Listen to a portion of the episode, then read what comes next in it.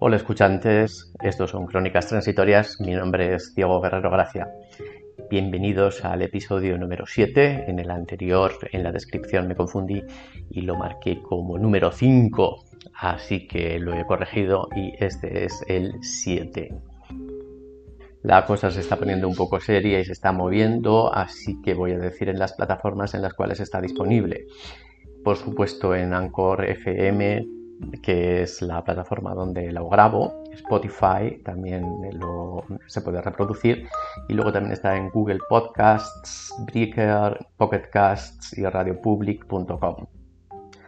Agradezco las escuchas nacionales, pero también las que han aparecido últimamente internacionales, desde Washington, Irlanda, Alemania y Colombia. Y me haría mucha ilusión que también hubiera oyentes en Argentina. Así que ánimo.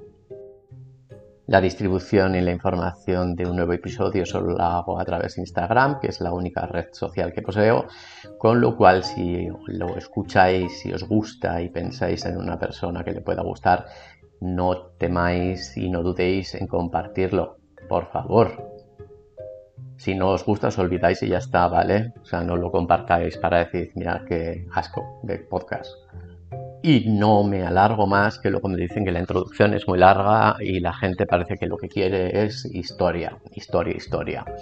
Y bueno, la verdad es que vuelve a ser un lío porque como pasa una semana pues me ocurren varias historias y luego intento apelmazar todas en una y se arma un poco de follón. Pero bueno, la de hoy es un poco complicadita. Vamos a ver, a por ello.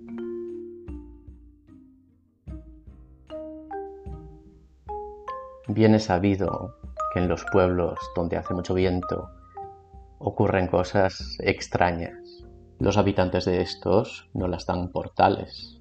Simplemente conviven con un elemento invisible que es en su caso el combustible de la maquinaria incomprensible de la vida. El más anciano del pueblo está sentado junto a la tapia de su puerta, entre el sol y la sombra, en la línea curva del Tao, junto a un plato vacío de hojalata esmaltado en blanco con el borde azul marino. Acaba de comer y se deja abanicar por un viento bastante cálido que corre de izquierda a derecha y que le trae un moscardón seguido de diez moscas. Parece un rosario, un Padre Nuestro con sus diez Avemarías. Vuelan en fila india, porque se llamará fila india y no fila china, siendo que son mucho más disciplinados. Y hacer el tonto se les dice hacer el indio. ¿Y por qué se comportan como hormigas? Y van en línea. En estos pensamientos descubre que está vivo, puesto que no está viendo su vida en secuencias, no está haciendo un repaso de ellas, no cree que esto fuera trascendental.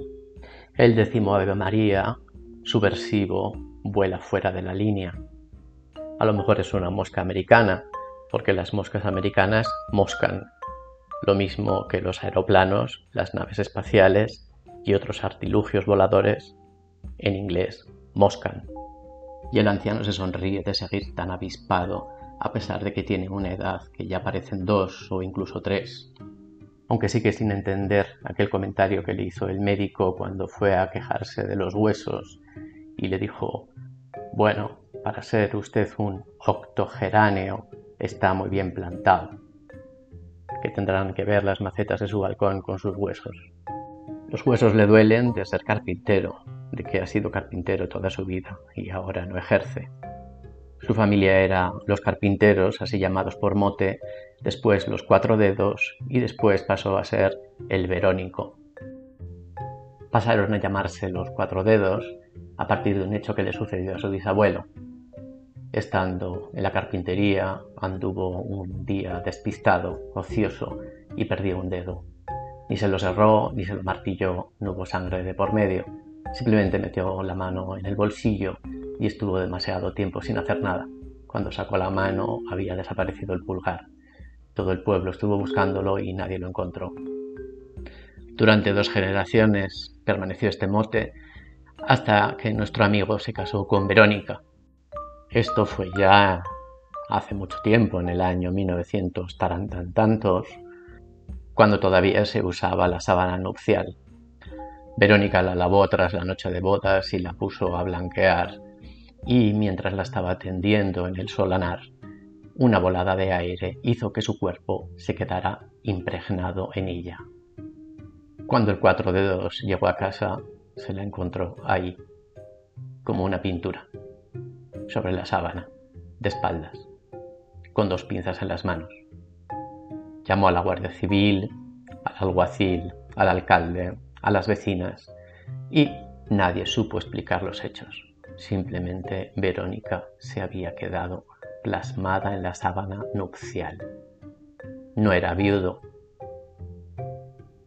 pero su esposa se había quedado en un formato poco práctico, pero sí bastante estético. Construyó un bastidor como buen carpintero y clavó la sábana nupcial a modo de lienzo. Desde entonces dejó de ser cuatro dedos y pasó a ser el Verónico. Si bien Verónica, impregnada sobre la sábana nupcial, ha sido su compañera durante todos estos años, quien realmente ha estado entreteniéndole y jugando con él ha sido Otelo. Otelo es un gato que ha sido varios a lo largo de estos años y que en un principio fue negro, de ahí su nombre.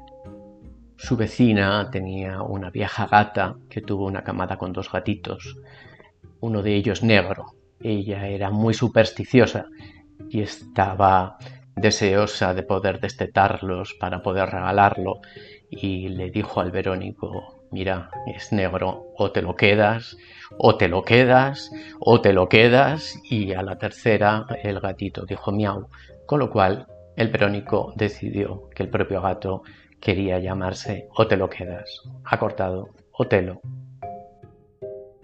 La última versión de Otelo se acerca al plato esmaltado con el borde azul marino del Verónico y empieza a relamerlo. ¿Qué lames, Otelo? Pero si no hay nada en el plato.